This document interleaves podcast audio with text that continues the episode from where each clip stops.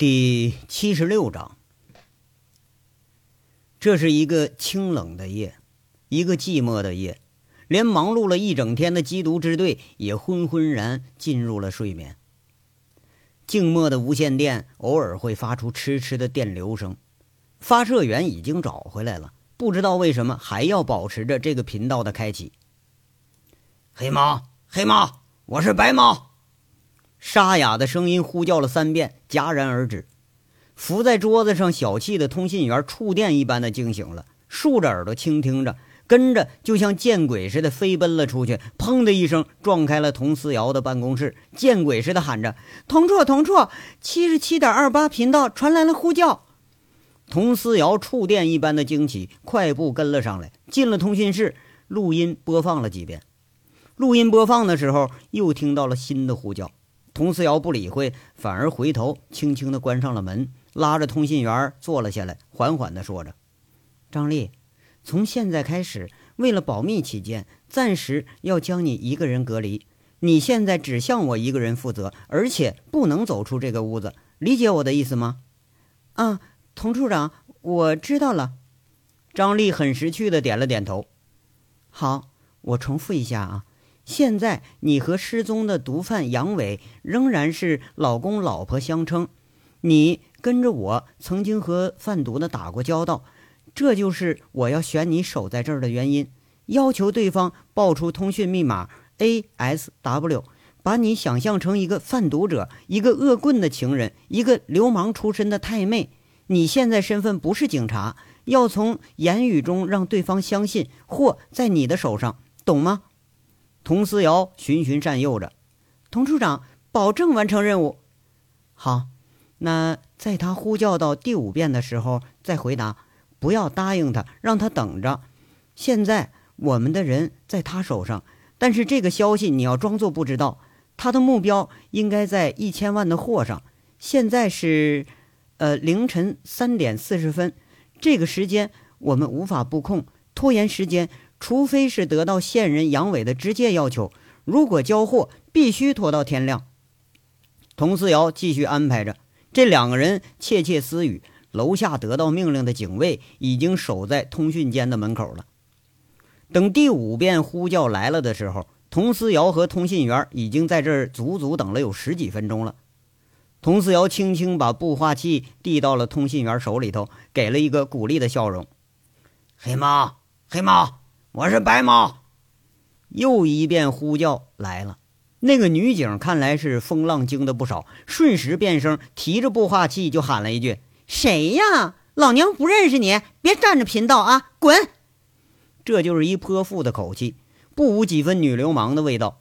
佟思瑶笑着竖了竖大拇指：“我是黑猫，我是黑猫，呼叫白猫。”静默，静默了两分钟。佟思瑶点点头。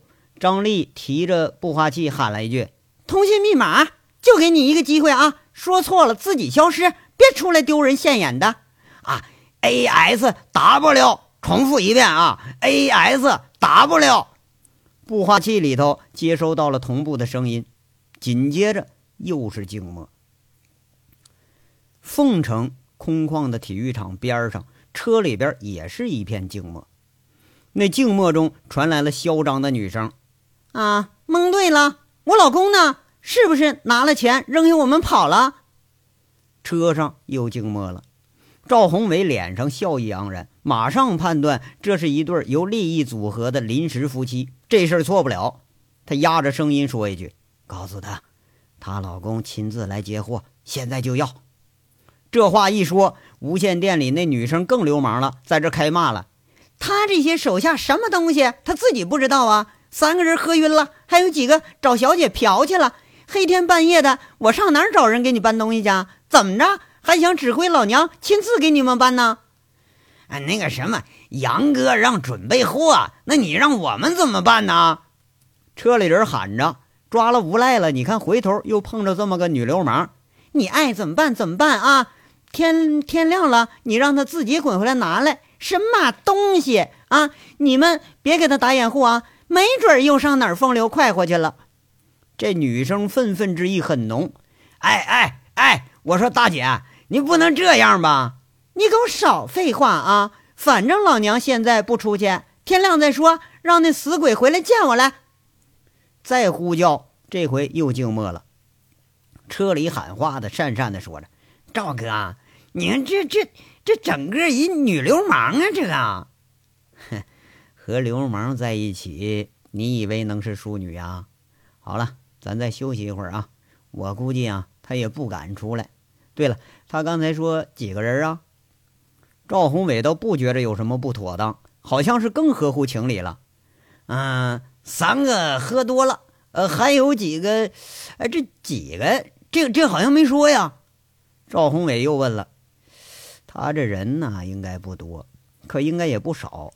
上次托家开会，你们看着迷彩服的有几个呀？啊，有十几个人。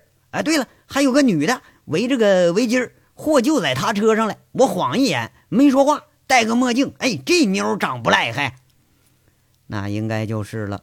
这小子是个情种，看他前妻多漂亮啊！哎，那赵哥，这事儿不能有诈吧？这小子那可是个鬼精啊！哼，再精他也快做鬼了。放心啊，他要是马上来给我送货来，我还不敢收呢。咱走吧。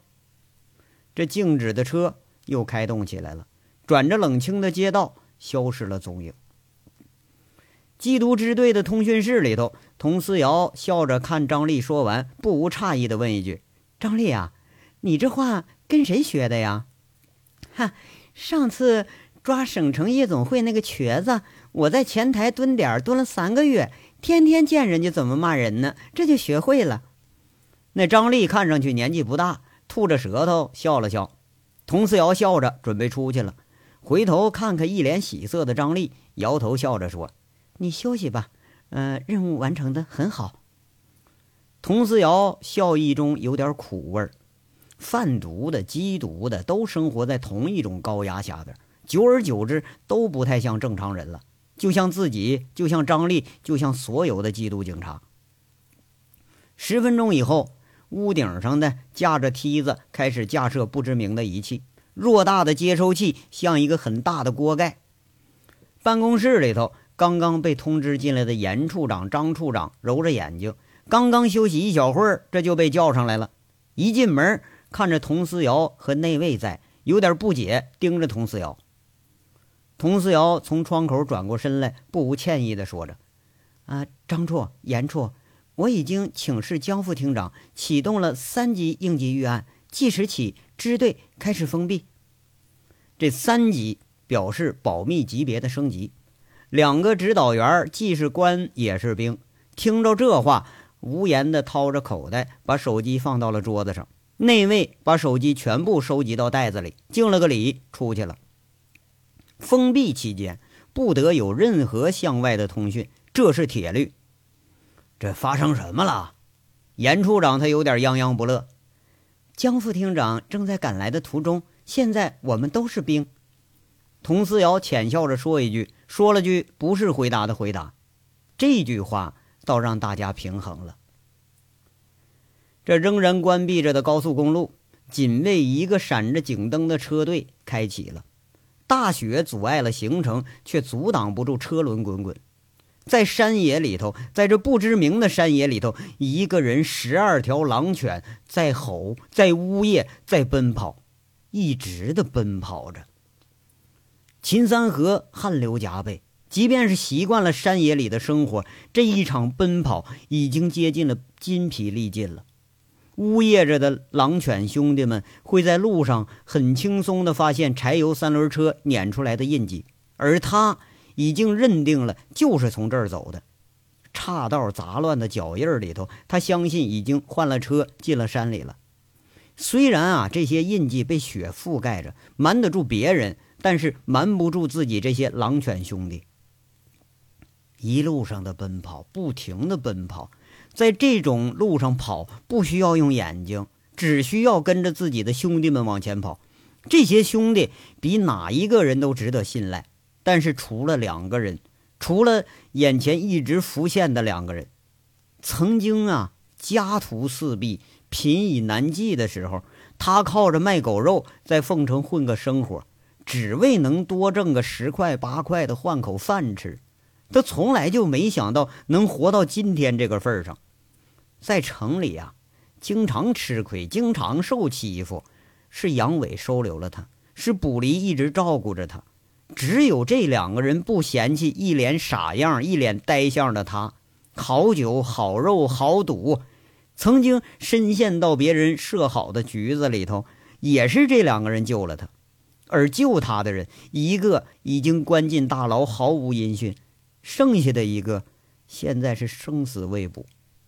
生命中最亲的两个人，马上就要消失了。这消失的速度，只盼着不要超过追赶过来的脚步。一路的奔跑啊，这好像是与生命在奔跑，气喘着，脚底被雪给阴湿了，而身上已经被汗给浸透了，湿了干，干了再湿，这是一场把自己生命置之度外的奔跑。雪地里头深深的脚印儿，像是一条无尽的轨迹，在通往生的希望。奔跑着，奔跑着。跑着的秦三河泪流满面，从来没有人理解过他的心境。木讷、粗鄙，一身的刁民习气，被人家打过，被人家骂过，被人家欺负过，被人家歧视过。我命如草芥，没人在乎过我，除了大哥和身边的这群亲兄弟。我悔过，我痛过，我剁过我自己的手指头，没人相信我，除了大哥。大哥不会死，大哥不能死，我一定要把大哥给追回来。继续的奔跑着，就像风一样在奔跑着，一直从雪夜追赶到了黎明。话说另一面石室里边啊，灯光依然是亮着，两个守卫。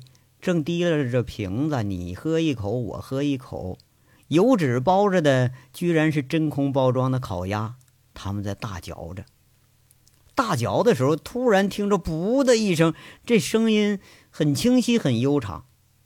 两人一愣，一回头，却见被吊着的人不无得意的侧头看着他们。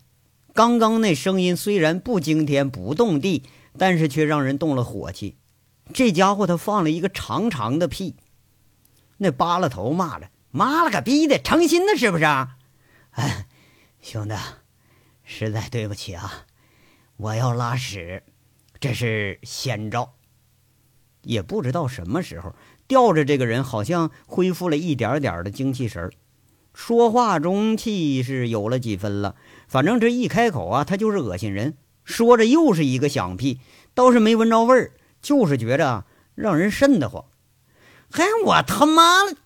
这地狗一火大，要动手，却被给拉回来了。那个八头的挨了顿揍，惊心了，拉着他说：“了：“走走走走，妈了个逼的，吃个东西这多恶心！走走，咱上上药房吃去。哎，留点吃的呗。你光你们俩人吃是不是啊？撑死你们呢！啊，老子拉了你吃不吃？啊！”杨伟那脾态毕现。头痉挛着，就像是受了刺激似的，就像是被打了，这精神反倒上来了。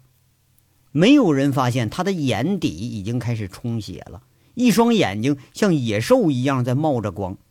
不是你妈了个逼！你是真欠揍啊！这小个子的地狗抄着鞭子就上来了，却不料这个时候变声肘腋，被吊着的杨伟挂着身子，把自己变成了武器。必用力，双脚离开，咚的一家伙，把这个小个子踹得直撞石室的墙壁上。这一脚踹的是正中脑袋，碰的也正中脑袋，一击而奏效。扒了头，顺手操着断棍子，棍子折了，全都是毛刺儿，直接就刺了上来。没想到刚刚站定的杨伟，双腿合拢再起，瞬间分开，让进来了棍子，腿一并一错拧，那人顿时惨叫着，胳膊。被拉脱了，跟着又是被一脚给踹上了岩壁，气血翻涌的扒拉头怎么都不相信，奄奄一息的人怎么就会爆发出这么恐怖的力量？然后，然后他见到了这辈子最恐怖的一幕：吊着的人恐怖的喊着，他像疯了，像是怒目金刚，像是煞神转世一般狂喊着，负着的胳膊在用力，像野兽一般，整个人蜷曲着，脚蹬到了那船子头，大喝了一声，啪呲一声响之后，船子的两根爬钉被揪脱了，摆脱了船子头的束缚，那人打着滚，一滚就到了刚刚两个人吃东西的地方。酒瓶子一摔，豁口当成刀刃，合着血，咔哧咔哧，整个动作一点停滞都没有，吐起葫芦，像是一个被刑讯了几个小时的人吗？一点都不像啊！脚开了，手开了，扒了头，吓得忘了逃跑了。或许这个人在他眼睛里已经应该是个死人了，他根本就没有要躲的意识。门边躺着的地狗刚刚呻吟着。却见那个人瞪着血红的眼睛，揪着地狗，右手一挥，地狗连哼都没哼出一声，脖子冒了一股血，软软就瘫下来了。这个人，他发狂了。这个人，他变成厉鬼了。扒了头，仿佛见了这辈子最恐怖的一幕：一个满身浴血的人，像是一个野兽，直盯着自己扑了上来。大大大大大哥，饶命啊！这一条胳膊已经脱臼的扒了头，心胆俱裂，却是怎么也想不到，吊着的奄奄一息的人，怎么瞬间就成了杀神了？留下的唯余恐惧。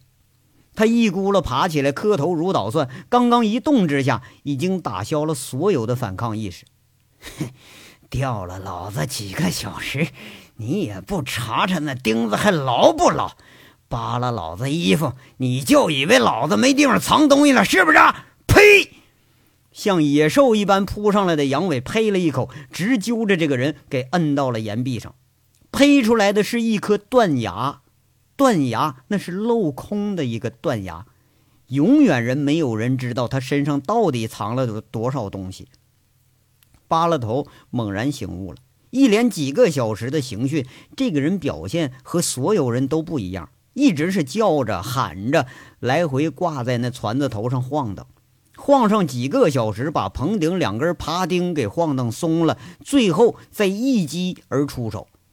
心胆俱裂的扒拉头被杨伟掐着脖子给呸到脸上，惊恐的看着这个人，眼睛已经是血红一片了，呸出的唾沫微微带着点异味他心里顿时明白了，这人牙里头藏着毒品。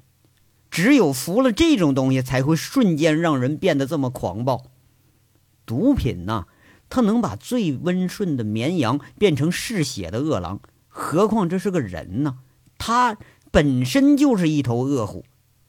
大哥，大哥，饶命啊！大哥，扒了头看着杨伟，眼睛里杀意更甚，他惊恐的喊着。我想死死不了，你想活你可活不了了！疯狂的杨伟握着酒瓶刺，直刺扒拉头的喉间，咕嘟咕嘟的热血这回涌了出来。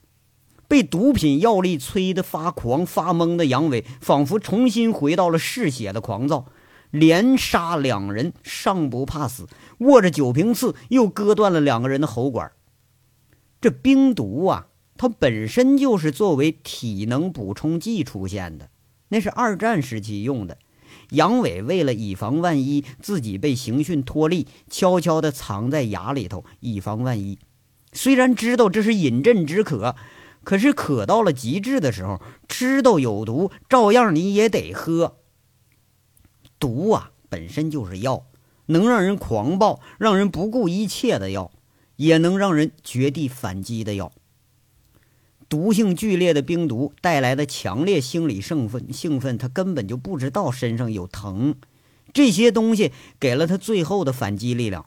喉头里头涌着血腥味儿，全身像是用火在烧，尚存着一点神智，让杨伟努力着吹熄了马灯，就躺在那石室口上，压抑着毒品发作带来的妄想、好斗、狂躁，药力发作，渐渐的过了峰值期了。不知道过了多久，侧耳听着，手里紧紧的握着杀人也是救命的利器。只有这个酒瓶的出现，才让他找到了可以快速解开绳索的机会。很久啊，很久都没再来人。这个地方确实好，杀人被杀都不会有人来关注。也许在他们的眼睛里头，自己已经是一个必死的人了。凭着记忆，杨伟摸索着，摸索着那死了的地狗身上，他摸索到了自己需要的两个针管，颤颤巍巍朝着自己的胳膊上刺了下去。又过了很久，死人身上剥下的衣服被紧紧地附到了身上，胳膊、手这血脉是活动通了，被敲的右腿胫骨受伤了，无法吃力，药力在慢慢的发挥着作用。不知道又过了多久，杨伟终于一瘸一拐的站起来了。妈的，病毒真是个好东西！哎，我以后，以后我也吸毒。扶着墙勉强能走的杨伟叹了口气，知道这东西它会损害中枢神经，可是现在只能靠着这股药力来支持了。这个地方已经没有时间的概念了。刚刚从黑暗的石室出来，就隐隐听到了脚步声。杨伟心里一惊，又是慢慢的退回了石室，手里紧紧的握着杀人利器——那个酒瓶刺。再侧耳细听，却是两个人的脚步，心顿时就提到了嗓子眼儿，轻轻的把酒瓶刺换手，把那断棍断了的锹把那个短棍持到了手里，摸摸断开的地方，也是一片毛刺。听着越来越近的脚步声。看着隐隐约约晃来的灯光，杨伟在心里头一阵阵邪恶的狞笑，狞笑中像是回到了特种兵器那器械课的第一课，主讲就是吴铁军，讲的内容是：真正的搏命只有两个结果，死与活。你想活着，就要把自己变成武器，把身上每一个部位都变成武器，把随手拿到的东西都变成武器。因为你们永远是杀人利器。宁孝忠像站在大炮的坟前，眼泪长流；像跪在缉毒总队的大狱里头，眼泪长流；像摩挲着毫无知觉的小五元，眼泪长流。莫名的怒火冲上额头，嗜血的狂躁再次升了起来。哎，地狗，滚出上宫啊！想偷懒啊？哎，霸道，地狗！俩人浑然不知危险的来临，在这喊着，晃着灯。突然，一声惊恐的叫声响起，叫声刚刚出口，戛然而止，就被人卡断了脖子。并肩而来的两个人眼前瞬间闪出一个影子，灯一晃，一个满脸是血、如同厉鬼一般的大汉。那个大汉右手的断棍当头棒击，右边的惨叫声戛然而止。左边那人手刚伸进腰里头，所有动作。都凝滞了，他不相信的看着对方的左手，不知道什么时候，对方的手闪电般的插进了自己的喉间。细一看，那不是手，是酒瓶刺，而自己的手才刚刚摸到了枪身。两个人几乎同时轰然倒地，砰的一声，听到手电筒砸在地上的声音。光线下，那人的喉间还潺潺的咕嘟咕嘟的冒着血。手和脚都在痉挛着。别怨我啊，兄弟，你们请我来的。杨伟邪邪的笑着看着死人，摸到了一把枪，一把老式的五四式。咔的一声，打开保险，提着电筒一瘸一拐离开了这个巷道，从大巷转入了人巷。前行了有几百米，杨伟心下狂跳。没错啊。这是一个废弃的黑窑，看着开挖的这些印记，十几条出煤的巷道里头，少说也挖了十几年了。空气中一直弥漫着厚重的化学臭味儿杨伟循着臭味儿进了一条人巷，却不料刚进去，差点就给呛呛趴下了。这是一座毒窑，虽然不知道加工机械在哪儿，但是冰毒制毒工艺中留下的废水，这种恶臭那是掩盖不住的。如果说这个东西留在地面上，周边所有的草木都会枯死，土壤十年不会再长出哪怕一根草来。把这些东西灌入地下，那无疑是最好的掩护。只要周边没有人，渗到地下，三年五年都不会发觉。杨伟不禁暗叹这个做法的高明。制毒工艺最难的啊，不是在手艺上，而是在安全上。一般出事儿呢，都出事儿在这个呃废水废气无法处理被发现上。但是放在这种黑窑，怕是你干上十年也未必能有人发现得了。哎呀，这回可是坏了，这是个毒窑，毫无防护，万一闯到制毒的地方，单不说这人多少吧，就这味儿就能把人给冲死。那这得赶紧离开。杨伟心下暗惊，转到了大乡道，拖着残腿一瘸一拐的向外走。外面啊，天亮了，天光已经大亮了。洞外凛冽清新的空气，直刺的肺有点肿胀的疼，不过却是生的气息。从黑洞洞的窑口小心翼翼地爬出来，一闪身，景象却吓了他一跳。这并不是想象中的荒山野岭，六间专制的牌坊，一个偌大的厂区，还有一个巨大的钢铁怪物。认识那东西啊，是采石的碎石机，血色。遮掩下有几分分不清方向了。自身处的靠着山屯的一间小房，离大门的方向还有三十米。刚刚一站定，悉悉索索呀，旁边的悉悉索索的声音吓了杨伟一跳。一换位，一转身，当时吓一跳，这是一个临时的厕所。一个人提着裤子刚出来，一闪身，和厕所里的人正好打了个照面。那个人嗷的一声鬼叫。推的反应已经有点迟钝的杨伟打了个踉跄，手脚并用爬起来，颠三倒四的就开始跑。妈了个逼的，死一个少一个吧！杨伟来不及细细思考，抬手就是一枪，直贯后脑。那人就像扑倒的木桩，倒地还滑行了好几米。枪声一响，炸锅了。一排房子里冲出来五六个人，持枪的、没持枪的，叫着的、喊着的。有人去扶躺在雪地上的人，却是一扶就是一手血，惊恐的开始喊起来。数了数，足足有六个人。屋里头不知道还有没有人。杨伟握着枪，他犹豫了，只待瞅着空啊，再钻到窑底下去。只不过没想到，一出了这样的变故了，自己真拖着一条残腿，肯定你跑不快也跑不远。枪里现在就剩三发子弹了。六个人不明情况，叫嚣着，持着枪，各自开始找着掩护。杨伟摸出了最后一支吗啡，从容地刺到了自己的脉管里头，针头轻轻一扔，静静地靠着矮墙，持枪的手抖了一会儿，稳定了，眼前模糊着，闭上眼睛，深深的呼吸，渐渐的清晰了。六个人，四个方位，三颗子弹。打完三颗，滚进窑里头可以再抵挡，只是不知道还能抵挡多长时间。这辈子的生死搏命经历了不知道多少回，只不过这次是最惨烈的一回。靠着药力支撑着身体，真不知道能不能活着走出去了。但是，我得要活着呀，我得活着呀，命是拼出来的呀。